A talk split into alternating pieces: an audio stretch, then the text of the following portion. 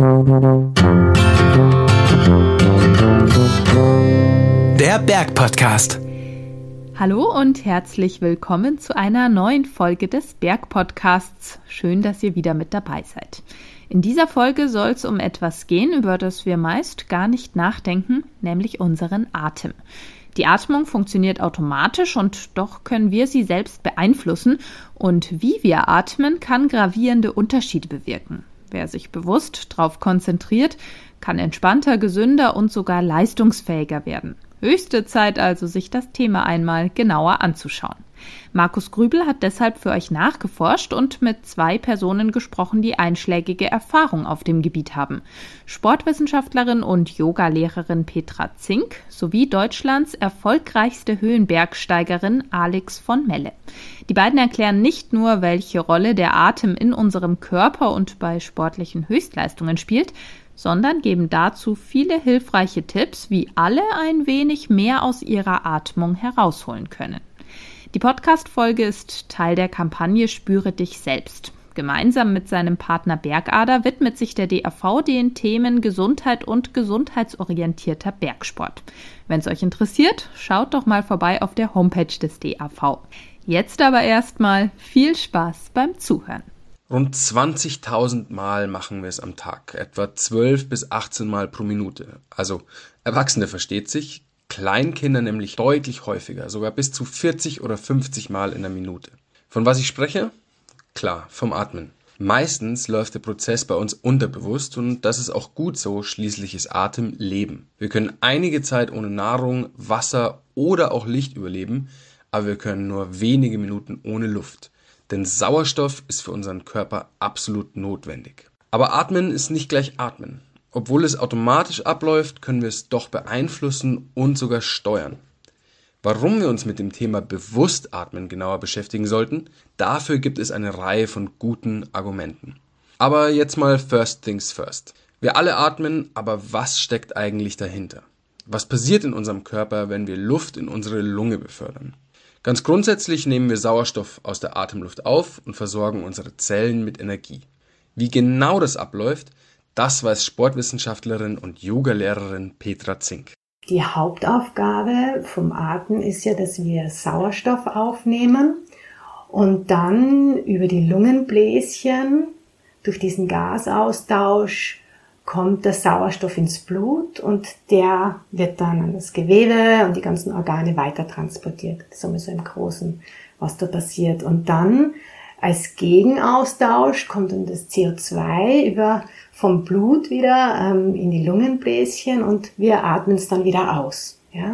Die Lunge, die schaut so aus wie so ein verkehrter Baum. Ja? Also das ist die Luftröhre, das ist so der Stamm und dann geht's in die zwei Bronchienstämme, rechter, linker Lungenflügel rauf und dann verzweigt sich das immer weiter und das sind Lungenbläschen in dem ganz dünne Wand und über das schlupft dann quasi der Sauerstoff in das Blut rüber.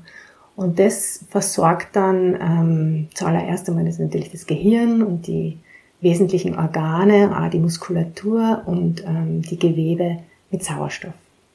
Das Spannende oder diese große Kraft und Bedeutung vom Atem finde ich da drinnen, dass es wirklich die einzige Funktion in unserem Körper ist, die jetzt automatisch funktioniert über diese autonome, autonomen Grundfunktionen in unserem Körper, wie so Herzfrequenz, Verdauung, pH-Wert, Temperaturregelung, ja, das, das funktioniert alles automatisch in unserem Körper, die Atmung genauso.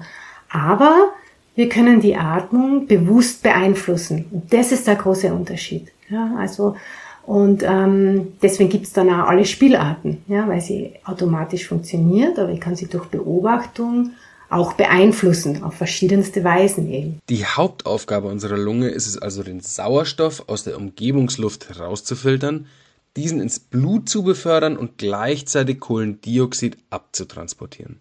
Würde das nicht funktionieren, hätte es für uns fatale Folgen, vor allen Dingen für unser Gehirn. Kurzum, wir könnten nicht leben. Zum Glück läuft das also einfach alles automatisch ab. Wir müssen uns auf nichts konzentrieren und hören nicht einfach aus Versehen damit auf, selbst wenn wir schlafen. Trotzdem ist Atmung nicht gleich Atmung. Sie ist äußerst variabel und kann sich kontinuierlich an die Anforderungen unseres Körpers anpassen. Wir atmen dann manchmal flacher oder tiefer, ruhiger oder auch schneller, je nachdem, in welcher Situation wir uns befinden. Aber was bedeutet das für unseren Körper?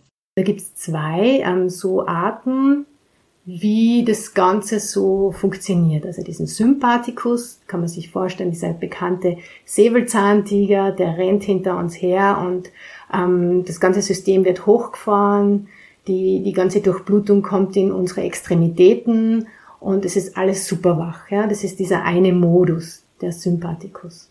Und der Parasympathikus ist der, der quasi, wenn man wieder die Uhrzeit hernimmt, wo wir in der Höhle sind, ja, wo wir uns wohlfühlen, wo wir uns ausschlafen können, wo wir regenerieren können, wo wir aufdanken können.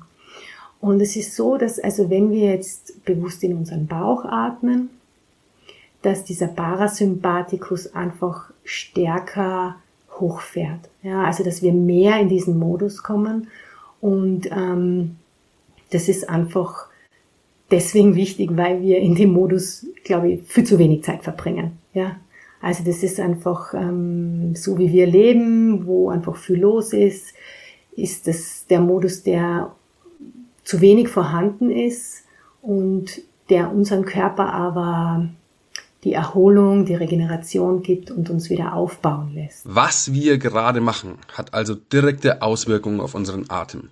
Klar. Aber unser Atem kann andersrum auch einen Einfluss auf unseren Zustand, unser Wohlbefinden und sogar unsere Gesundheit haben.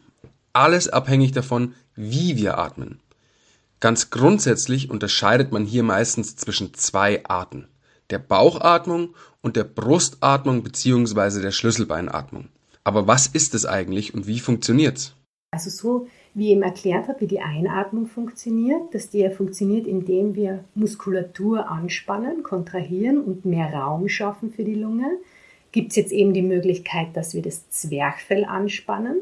Das drückt dann nach unten und ähm, das Zwerchfell, das kann man sich so vorstellen wie so ein Fallschirm, ja, so ein gespannten. Das ist so eine, so eine Kuppel und die trennt die Lunge und Herz von unserem Bauchraum. Und dann geht das Zwerchfell nach unten und dadurch wölbt sich der Bauch nach außen. Das ist dann die Bauchatmung. Ja? Also man kann jetzt nicht direkt in den Bauch atmen, wie man das vielleicht öfters hört. Es schaut nur so aus. Ja? Der Bauch wölbt sich, weil das Zwerchfell nach unten drückt. Und dann gibt's noch eine andere Art der Atmung, das ist die Brustatmung. Und die funktioniert so, indem jetzt die die Zwischenrippenmuskeln, also wir haben zwischen den einzelnen Rippen Muskulatur, dass die quasi kontrahiert, den Brustkorb weitet, damit eben die Einatmung passieren kann. Und es ist aber so, dass jetzt ähm, ganz oft beide zusammen passieren. Ja, es ist, ähm, man kann bewusst in den Bauch atmen. Beim Sport ist es so, dass sich beides ein bisschen vermischt, aber die, äh, der Brustkörper ganz äh, größere Bedeutung hat wie im Alltag. Und ähm, ich denke, es ist ganz wichtig, sich das bei sich selbst einmal anzuschauen. Wie funktioniert denn das bei mir? Atme ich mehr in den Bauch oder in den Brustkorb? Weil oft ist es so, dass wenn man sehr gestresst ist und jetzt noch keine so Aufmerksamkeit auf die Atmung gelegt hat, dass man dann oft dazu tendiert, auch in den Brustkorb zu atmen, was jetzt für unser Nervensystem und für die Verdauung nicht so geschickt ist. Nur gut, dass wir unsere Atmung zum Teil auch selbst in der Hand haben.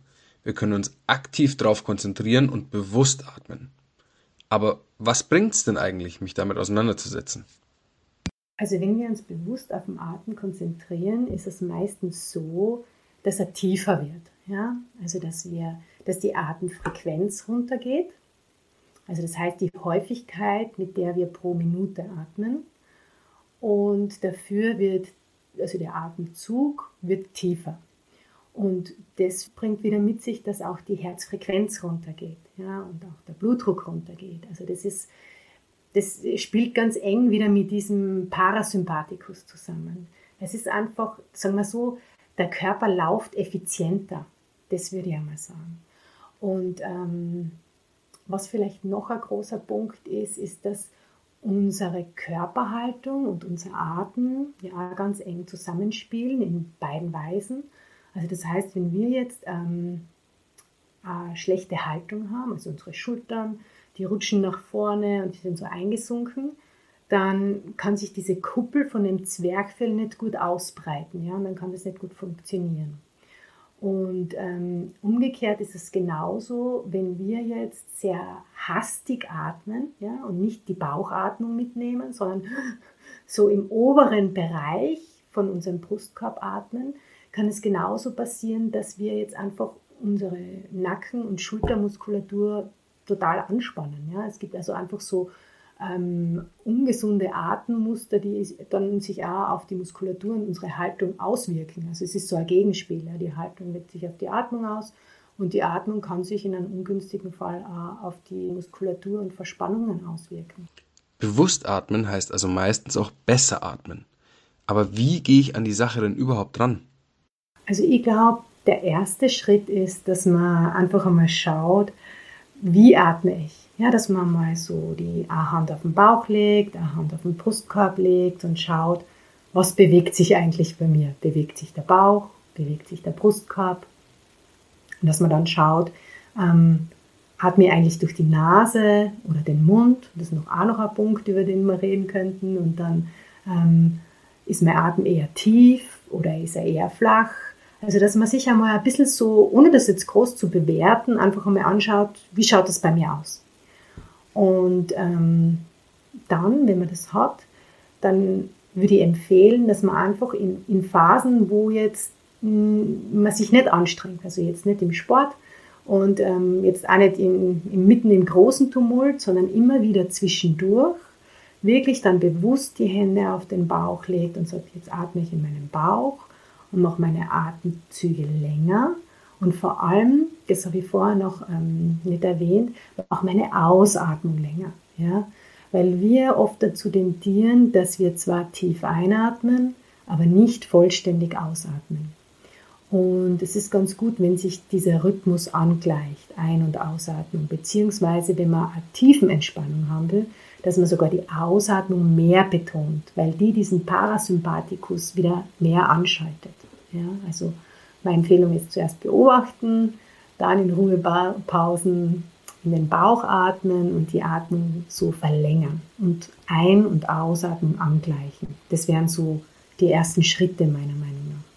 Unsere Atmung kann so viele andere Körperfunktionen beeinflussen, wie zum Beispiel die Aufmerksamkeit, die innere Ruhe, die Entspannung und auch die Motivation sowie Stress oder sogar Angstzustände. Aber sie kann noch viel mehr. Wenn wir bewusst atmen, können wir sogar motorische Auswirkungen spüren, mehr Kontrolle über unseren Körper haben oder sogar unsere Kraftentwicklung beeinflussen. Gerade bei sportlicher Aktivität kann das natürlich Gold wert sein. Aber mal ganz grundsätzlich, was passiert denn, wenn wir uns anstrengen? Also zum Beispiel beim Berggehen, beim Klettern oder auch beim Yoga? Ja, im Endeffekt ist es so, dass wir ähm, einen erhöhten Sauerstoffbedarf haben. Ja, also unser Energiestoffwechsel fährt mehr an und ähm, jetzt brauchen, müssen wir einfach mehr Sauerstoff ins Blut bringen. Das heißt, dass wir ähm, häufiger atmen pro Minute, also die Frequenz wird höher, plus die Atemtiefe wird höher. Und deswegen nehmen wir da den Brustkorb ganz stark mit, gemeinsam mit dem Bauch und ähm, ja, fangen dann teilweise an, auch durch den Mund zu atmen. Und das kann wirklich sehr schnell gehen. Schon Treppensteigen oder leichtes Joggen kann unseren Sauerstoffbedarf so erhöhen, dass wir mehr Luft brauchen. Wir haben dann schnell das Gefühl, durch die Nase nicht genug Luft zu bekommen, aber das täuscht. Mittlerweile weiß man, dass die Nasenatmung viele Vorteile mit sich bringt und sogar die Sauerstoffsättigung um bis zu 10 bis 15 Prozent erhöhen kann. Kurzum bedeutet es also, wir haben mehr Energie. Aber die Nasenatmung hat noch mehr Vorteile. Die Nasenatmung hat natürlich den Vorteil, dass die Nase also als erstes einmal die Luft erwärmt, die wir einatmen, und sie befeuchtet sie dann auch ein bisschen und es mag unsere Lunge. Ja, also vor allem, wenn man jetzt so im kalten Joggen geht oder Skitouren geht, das ist schon ganz gut für unsere Lungen, wenn wir die Luft ein bisschen vorwärmen durch die Nase. Plus in der Nase sind so kleine Härchen drinnen, die sie auch reinigen, ja, die, die, die Luft, bevor sie in die Lunge kommt. Also das spricht natürlich für die Nasenatmung.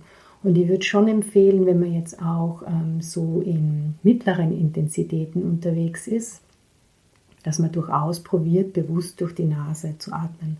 Ab einer gewissen Intensität ist es dann natürlich schwer möglich.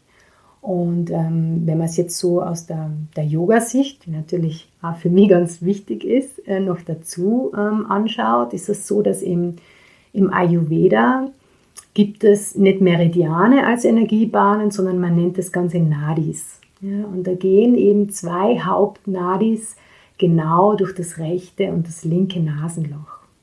Und ähm, wenn man dann durch die Nase atmet, ähm, stimuliert man das Ganze einfach einmal. Und das ist so das, was aus dem Yoga noch dazukommt. Natürlich ist es gerade im Yoga üblich, sich äußerst genau auf seine Atmung zu konzentrieren. Aber eben nicht nur hier, sondern auch in vielen anderen Sportarten. Das weiß auch Alex von Melle. Sie ist Yogalehrerin und dazu mit sieben bestiegenen Achttausendern, ohne zusätzlichen Sauerstoff versteht sich, Deutschlands erfolgreichste Höhenbergsteigerin. Mein Zugang zur Atmung hat sich so auf zwei Wegen tatsächlich ähm, dann gezeigt. Einmal eben wirklich über das Höhenbergsteigen, weil man da, ja, man schnauft, man denkt immer, man kriegt zu wenig Luft, weil einfach die Luft in Anführungsstrichen ja dünn ist. Und einen ganz anderen Zugang zum, zur Atmung habe ich aber tatsächlich übers Yoga gekriegt. Und so, wenn ich Yoga unterrichte, dann sage ich meinen Teilnehmern immer, der Atem gibt eigentlich die Geschwindigkeit der Körper Übung im Yoga vor und nicht andersrum, dass der Atem irgendwie der Übung hinterher hechelt. Und so ist es eigentlich beim Höhenbergsteigen auch. Also man ist da ja sehr viel langsamer unterwegs als jetzt in den Alpen beim Bergsteigen. Und da ist es aber eigentlich auch so, dass der Atem das Schritttempo vorgibt. Sogar auf den höchsten Dächern der Welt dreht sich also sehr viel ums Atmen und um den Sauerstoff. Aber wieso eigentlich? Was verändert sich denn genau in der Höhe? Also man kann grundsätzlich erstmal sagen, dass der Gehalt an Sauerstoff, also an O2 in der Luft, der beträgt immer 21 Prozent. Das ist auch egal wo. Aber was sich eben mit der Höhe ändert, das ist tatsächlich der Luftdruck beziehungsweise ganz genau der Sauerstoffpartialdruck, der nimmt eben mit der Höhe ab. Und das ist zum Beispiel dann so, dass man sich vorstellen kann, wenn man im Vergleich eben zur Meereshöhe auf 8000 Meter über normal Null unterwegs ist, hat man nur noch ein Drittel des Sauerstoffs zur Verfügung.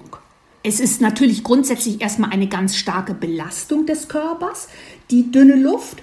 Und dann ist es so, im schlimmsten Falle tatsächlich, wenn man unakklimatisiert ist, also ich glaube, auf die Akklimatisation kommen wir auch gleich nochmal zu sprechen, dann kann eben dünne Luft wirklich lebensbedrohlich werden. Wenn wir jetzt plötzlich ausgesetzt werden würden in großer Höhe, dann würden wir ja, ich würde jetzt nicht sagen zusammenklappen, aber es fängt eben an. Auch das Thema Höhenkrankheit kommt da ja ins Spiel. Wenn der Körper nicht an die Höhe angepasst ist, dann fängt das eben wirklich an, dass er nicht mehr belastbar ist und nicht mehr leistungsfähig ist. Dann kommen eben Kopfschmerzen zum Beispiel oder Schwindel oder auch Bewusstlosigkeit. Und deswegen ist eben diese Anpassung an die Höhe ganz wichtig. Anpassung an die Höhe.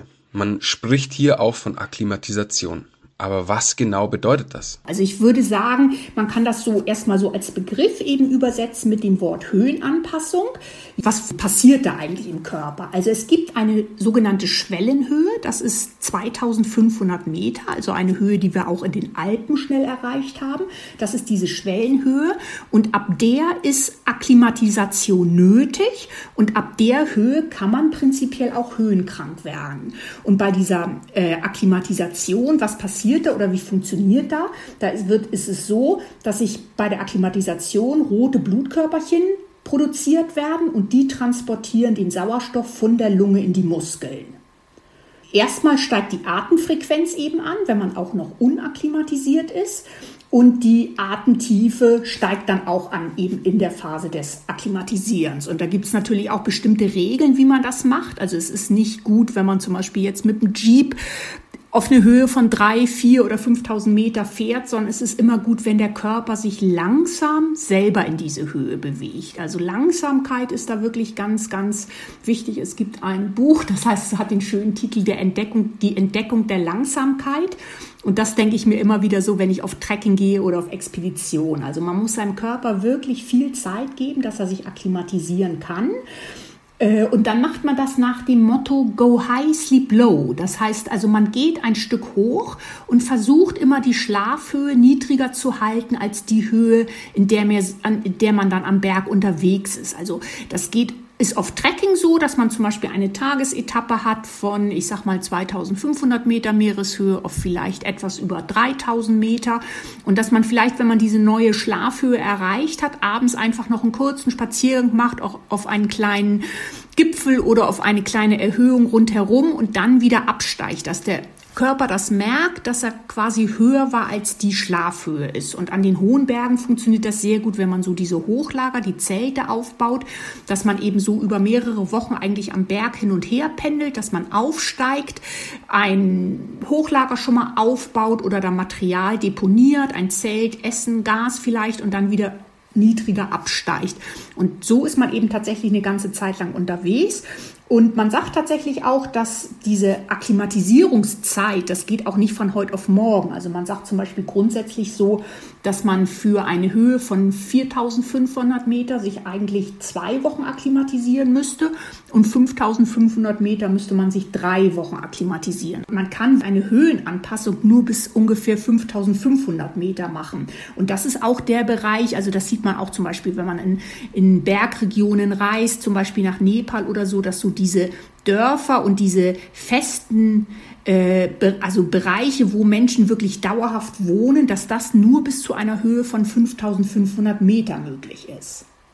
Danach kann man sich eigentlich nur noch begrenzt aufhalten in der Höhe, also für eine kurze Zeit, also diese Akklimatisierung, das heißt eben, also Akklimatisierung heißt ja Höhenanpassung, die funktioniert eben nur bis 5500 Meter und alles, was drüber ist, sollte man sich eben wirklich nur kurz aufhalten. Und dann kommt ja die Todeszone ab 7500 Meter, wo man eben quasi sterben würde, wenn man da länger bleibt. Also da ist einfach dann kein Leben mehr möglich. Deswegen ist das eben ein Bereich, wo man wirklich nur so kurz wie möglich sein muss, darf. Und deswegen ist auch so bei 8000er Besteigung startet man meistens, wenn es irgendwie geht, von diesem letzten Hochlager für die Gipfeletappe ist das meistens so, dass das so um die 7500 Meter hoch ist. Manchmal auch natürlich höher. Also am Everest gerade geht es nicht, dass man da schon auf 7500 Meter startet. Aber das ist wirklich so, da spricht man ab 7,5 eben von der Todeszone.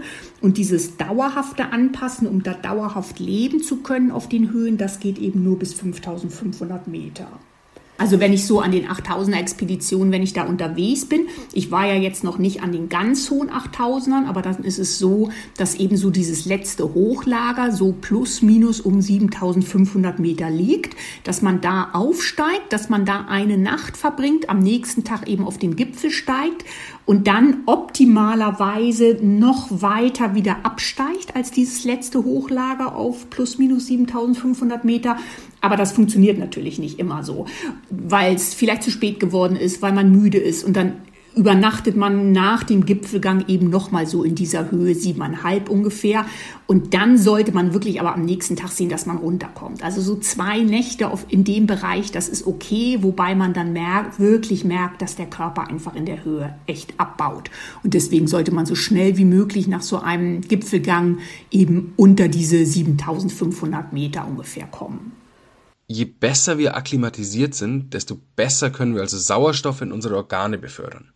Aber welche Bedeutung hat denn hier wieder das Atmen? Also die Atemfrequenz ist ja mal zunächst erhöht in der Akklimatisationsphase und da ist es einfach wichtig, dass der Atem eben den Gehrhythmus regelt und nicht andersherum. Und da gibt es tatsächlich so ein bisschen so, was man sich so an die Hand nehmen kann. Also wenn man in der Akklimatisierungsphase ist, sollte man zum Beispiel versuchen, wenn man auf einen Schritt einatmet, dass man dann auf zwei Schritte ausatmet, also einfach ein bisschen länger.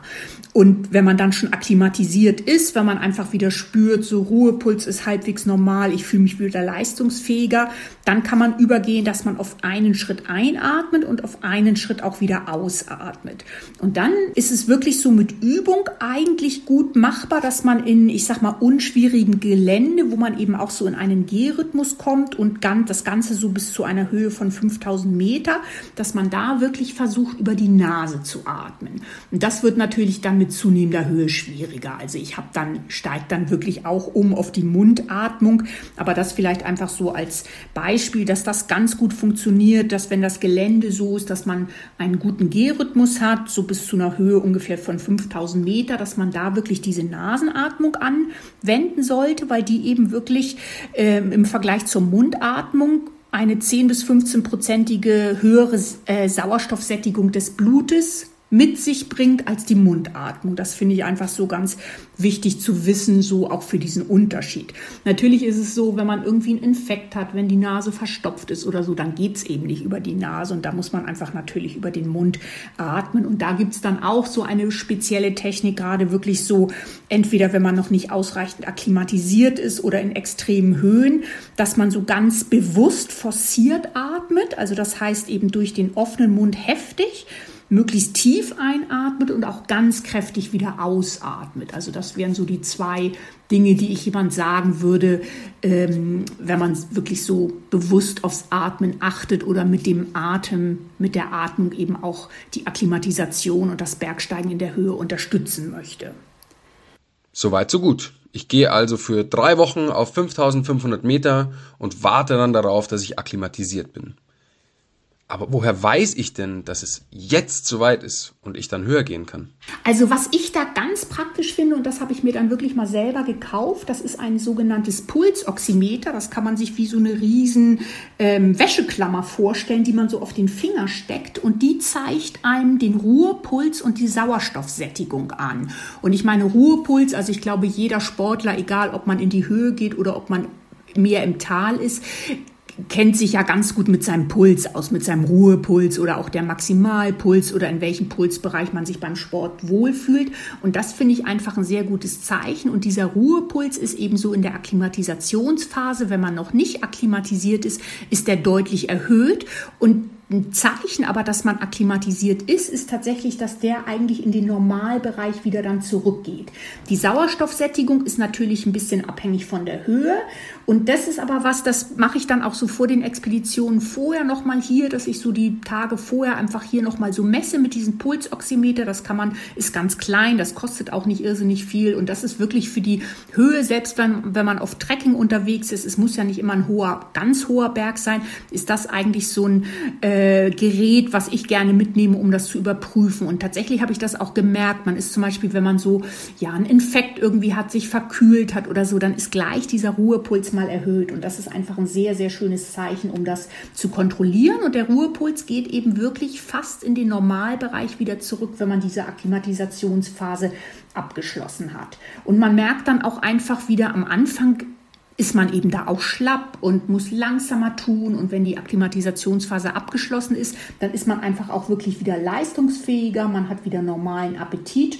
Ja, und das kann ich eigentlich immer nur sagen, dass das so über dieses Pulsoximeter oder weil das eben auch diese Sauerstoffsättigung des Blutes anzeigt. Aber wenn man sich das nicht besorgen will, dann reicht es eben einfach morgens im Liegen seinen Ruhepuls zu messen. Und der gibt eben wirklich sehr, sehr gut Auskunft darüber, wie es dem Körper geht. Auch, dass die Atmung, ich sag mal, wieder gleichmäßiger wird. Also am Anfang ist es oft so, man geht so aus dem Zelt raus, man zieht sich die Schuhe an, man setzt den Rucksack auf und merkt irgendwie gleich, dass man nach Luft schnappt. Und das ist eben auch so, wenn diese Akklimatisierungsphase abgeschlossen ist, ist der Atem da einfach wieder ruhiger. Alles klar, aber mal angenommen, ich bin nicht akklimatisiert. Oder ich vertrage einfach die Höhe nicht so gut. Da muss ich gleich an den Begriff Höhenkrankheit denken. Den hat wahrscheinlich jeder schon mal gehört, aber was das genau ist, das ist oft nicht so ganz klar. Es kann zur Höhenkrankheit tatsächlich ab dieser Schwellenhöhe kommen, was ich vorhin sagte, ab zweieinhalbtausend Meter. Und ich kenne wirklich auch genügend Leute und das ist auch keine Schande, sondern das ist einfach höhenabhängig, die eben sagen, also ich schaffe das nicht von Hamburg in die Alpen zu fahren, am gleichen Tag auf eine Hütte aufzusteigen und am nächsten Tag auf einen drei oder viertausender zu gehen. Und das ist eben, wenn diese Schwellenhöhe 2500 Meter erreicht ist, dann ist ab da eine Akklimatisation nötig und ab da kann eben auch eine Höhenkrankheit auftreten. Und die Höhenkrankheit kommt eben im Prinzip zustande durch Mangel an Sauerstoff, weil ja, was ich vorhin so sagte, dass eben der Sauerstoffpartialdruck ja mit der Höhe abnimmt. Und da sind die ersten Anzeichen meistens Kopfschmerzen, wenn es schlimmer wird, auch Übelkeit oder Schwindel. Und ich habe zum Beispiel eigentlich fast immer auch, wenn ich nach Nepal oder Pakistan reise, wenn ich so anfange da mit dem Trekking und nicht akklimatisiert bin, dann habe ich einfach am Anfang auch Kopfschmerzen. Und das ist jetzt auch noch nicht so schlimm. Das ist ja auch nur ein Hinweis oder eigentlich wirklich auch ein guter Hinweis, dass man merkt, ich bin einfach noch nicht akklimatisiert, dass man sich mehr Zeit nimmt, dass man langsamer macht. Aber es kann sich eben aus diesen Symptomen, Kopfschmerz, Übelkeit, Schwindel, kann sich eben wirklich diese Höhenkrankheit entwickeln. Und da gibt es einfach zwei verschiedene Arten. Also es ist grundsätzlich immer eine Flüssigkeitsansammlung. Da spricht man einmal von dem Lungenödem, wenn sich eben die Flüssigkeit in der Lunge ansammelt oder eben wenn sich die Flüssigkeit im Hirn ansammelt und da steigt dann einfach auch der also der Druck im Gehirn. Und beides kann eben im schlimmsten Falle wirklich auch tödlich enden. Und das muss man wissen, dass das ähm, sehr plötzlich auftreten kann. Das Wichtigste ist eigentlich wirklich runter, runter, runter dann. Also wenn man irgendwie merkt, dass man höhenkrank wird, ähm, dass man einfach versucht, die Höhe zu verringern, dass man runterkommt vom Berg. Es gibt natürlich schon auch Medikamente, da bin ich irgendwie gar kein großer Fan davon, ähm, sondern ich versuche wirklich immer gut auf den Körper zu hören.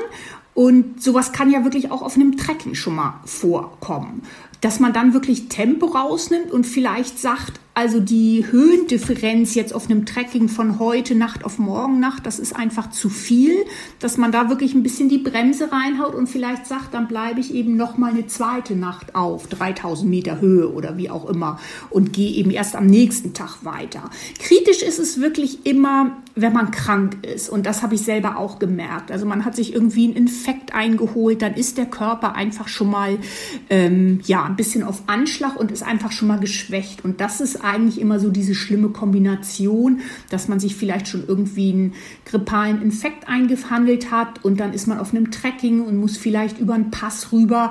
Das sind eigentlich immer diese blöden Konstellationen, dass so ein bisschen der Druck da ist, vielleicht auch mit einer Gruppe. Ich bin eigentlich krank, ich muss aber mithalten und muss am nächsten Tag über den Pass rüber. Ja, und da muss man einfach wirklich im Hinterkopf haben, dass eben so Höhenkrankheit, dass sich das wirklich ganz schnell auch schlimm auf den Körper ausüben, auswirken kann. Und deswegen ist es da wirklich wichtig, gut in sich hineinzuhören. Und das ist so das, was ich so mitgenommen habe, eigentlich diese vielen Jahre, dass man ein gutes Körperbewusstsein entwickelt und einfach spürt, geht es mir gut oder soll ich eben wirklich vielleicht noch einen Tag Pause machen. Man muss ja also wirklich einiges beachten, sonst kann es in der Höhe wirklich gefährlich werden. Das ist ein Grund, warum viele BergsteigerInnen auf den hohen Bergen auf zusätzlichen Sauerstoff zurückgreifen. Viele andere sehen die Nutzung allerdings wieder kritisch. Woran liegt's? Also das jetzt ähm, ein bisschen schmunzelt gesagt, ähm, kann ich den Hans Kammerlander zitieren, der gesagt hat, ein 8000er mit Sauerstoff bestiegen ist so, wie wenn man die Tour de France mit dem Motorrad mitfahren würde. Und das ist natürlich ein bisschen äh, überspitzt, aber es zeigt wirklich, wie der Unterschied ist. Und man kann so, ich sag mal medizinisch oder rein so von der Höhen, äh, wenn man sich mit Höhe, mit der Physik auch ein bisschen auskennt, dann sagt man grundsätzlich, dass ein 8000er mit Sauerstoff, dass man den eigentlich zu einem 6000er degradiert. Also es ist wirklich leichter. Es ist nicht nur, dass man ja durch künstlichen Sauerstoff mehr Luft zum Atmen hat, sondern der ganze Körper ist auch wärmer. Und das ist eigentlich so das ähm, Ding auch beim Höhenbergsteigen, dass ja so die Extremitäten, man muss sehr mit Erfrierung aufpassen, gerade die Finger, die Zehen, die Füße. Und das ist eigentlich etwas, das eben durch den künstlichen Sauerstoff, das ist manchen vielleicht gar nicht so klar. Man denkt immer, ja, dann habe ich mehr Luft zum Atmen. Das ist natürlich so, aber es wärmt den Körper eben auch mehr. Und ich habe das einmal gemerkt am Makalu, da bin ich krank geworden geworden und war eben vorher, hatte auch schon einen Infekt. Und wir haben den Gipfelversuch abgebrochen und wir hatten dann Notfallsauerstoff tatsächlich gelagert. Und ich weiß noch, wie ich in meinem Daunenanzug auf 7800 Meter schlotternd vor Kälte im Zelt saß. Und dann habe ich eine Viertelstunde Sauerstoff genommen, eben aus unserer Notfallflasche. Und dann ist mir eigentlich der Schweiß runtergelaufen im Zelt, im Daunenanzug. Und das zeigt eben so, dass der Körper nicht nur durch künstlichen Sauerstoff mehr mehr Luft quasi zum Atmen hat, sondern dass einem auch viel wärmer ist. Und ja, es wird ja dann immer so gesprochen, ist das Doping oder ist das Beschiss? Und ich denke mir irgendwie, das Bergsteigen ist ja wirklich was, und das ist ja das Schöne, dass das jeder so machen kann, wie er mag. Ob das Wandern im Voralpenbereich ist oder ob das extreme Klettereien sind oder ganz hohe Berge, jeder einfach wie er mag. Und ich finde, wenn man Sauerstoff verwendet, dann ist das ja auch nicht so, dass man anderen damit schadet, sondern das ist, sondern das ist eine Entscheidung, die man für sich selber trifft und nicht andere da eigentlich mitschadet oder reinzieht. Und das muss man sich einfach für sich überlegen. Und für mich war einfach immer klar, ich möchte die hohen Berge wirklich dabei Vermins ohne Sauerstoff besteigen, also ohne künstlichen zusätzlichen Sauerstoff. Und wenn ich das nicht schaffe, dann drehe ich um und wenn ich eben wirklich dann vielleicht auch merke, 8000, das ist zu hoch, dann freue ich mich mehr über einen 6000er, den ich ohne künstlichen Sauerstoff bestiegen habe, als einen 8000er mit. Aber wie gesagt, es ist wirklich so eine Entscheidung, man schadet ja durch das Sauerstoffnehmen keinen anderen.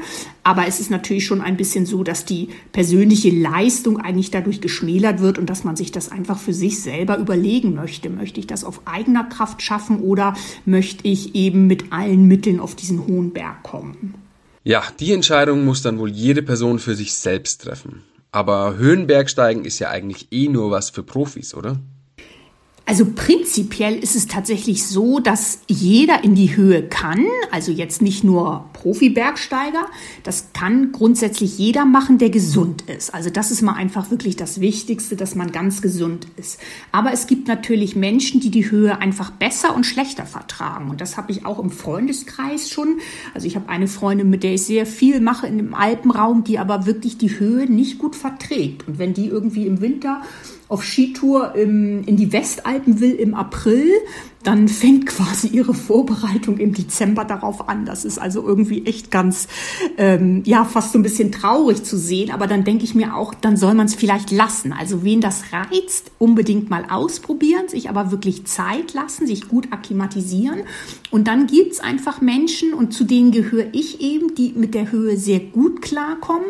Und es gibt aber auch Menschen, die genauso gesund sind wie ich, die genauso fit sind oder vielleicht auch sogar fitter, die aber die Höhe einfach schlechter fahren vertragen. Und ich finde, das kann man nur ausprobieren. Und ich hätte diese Jahre in der Höhe mit diesen vielen Expeditionen, das hätte ich niemals gemacht, wenn ich die Höhe nicht gut vertragen hätte. Also wenn ich da wirklich so Probleme hätte mit ewiger Akklimatisation und dann ist es eben doch so, dass man sich nicht wohlfühlt oder Kopfschmerzen hat, dann würde ich einfach sagen, für mich, dann ist das nicht der Bereich, ähm, für den ich irgendwie geboren bin. Dann suche ich mir eine andere Sportart in den Bergen aus. Das ist ja das Schöne. Das ist wirklich von Sportklettern, Bouldern bis zum Höhenbergsteigen ganz viele Varianten Varianten gibt und das muss man eben einfach mal ausprobieren, ob man die Höhe verträgt. Aber grundsätzlich, jeder, der gesund ist körperlich und der sich so an diese Akklimatisationsregeln hält, der kann in der Höhe gut klarkommen. Wenn ich jetzt damit anfangen möchte, welche Tipps kann ich denn beherzigen? Ganz wichtig finde ich einfach, sich ein Ziel zu setzen, was irgendwie mit den Mitteln oder mit dem Können, was ich selber habe, auch erreichbar ist. Es kann ja immer irgendwas dazwischen kommen wie Wetter oder sonst was oder man wird krank. Aber ich finde, also Ziele nicht zu hoch stecken, sondern sich wirklich ganz objektiv selber betrachten. Wie sind meine konditionellen Fähigkeiten? Wie sind meine technischen Fähigkeiten? Und denen, denen entsprechend ein Ziel aussuchen, was man dann auch erreichen kann. Denn ich finde, nichts ist frustrierender. Also ich sag mal jetzt so ganz banal, äh, von Hamburg kommend nie in der Höhe gewesen und dann zu meinen man muss den K2 ohne Sauerstoff zu besteigen. Das ist einfach, äh, ja, entbehrt irgendwie jeglicher Logik. Und irgendwo soll ja das Höhenbergsteigen oder überhaupt das Bergsteigen, das soll ja Spaß bringen. Das finde ich einfach das Allerwichtigste, dass man mit Freude und Spaß dabei ist.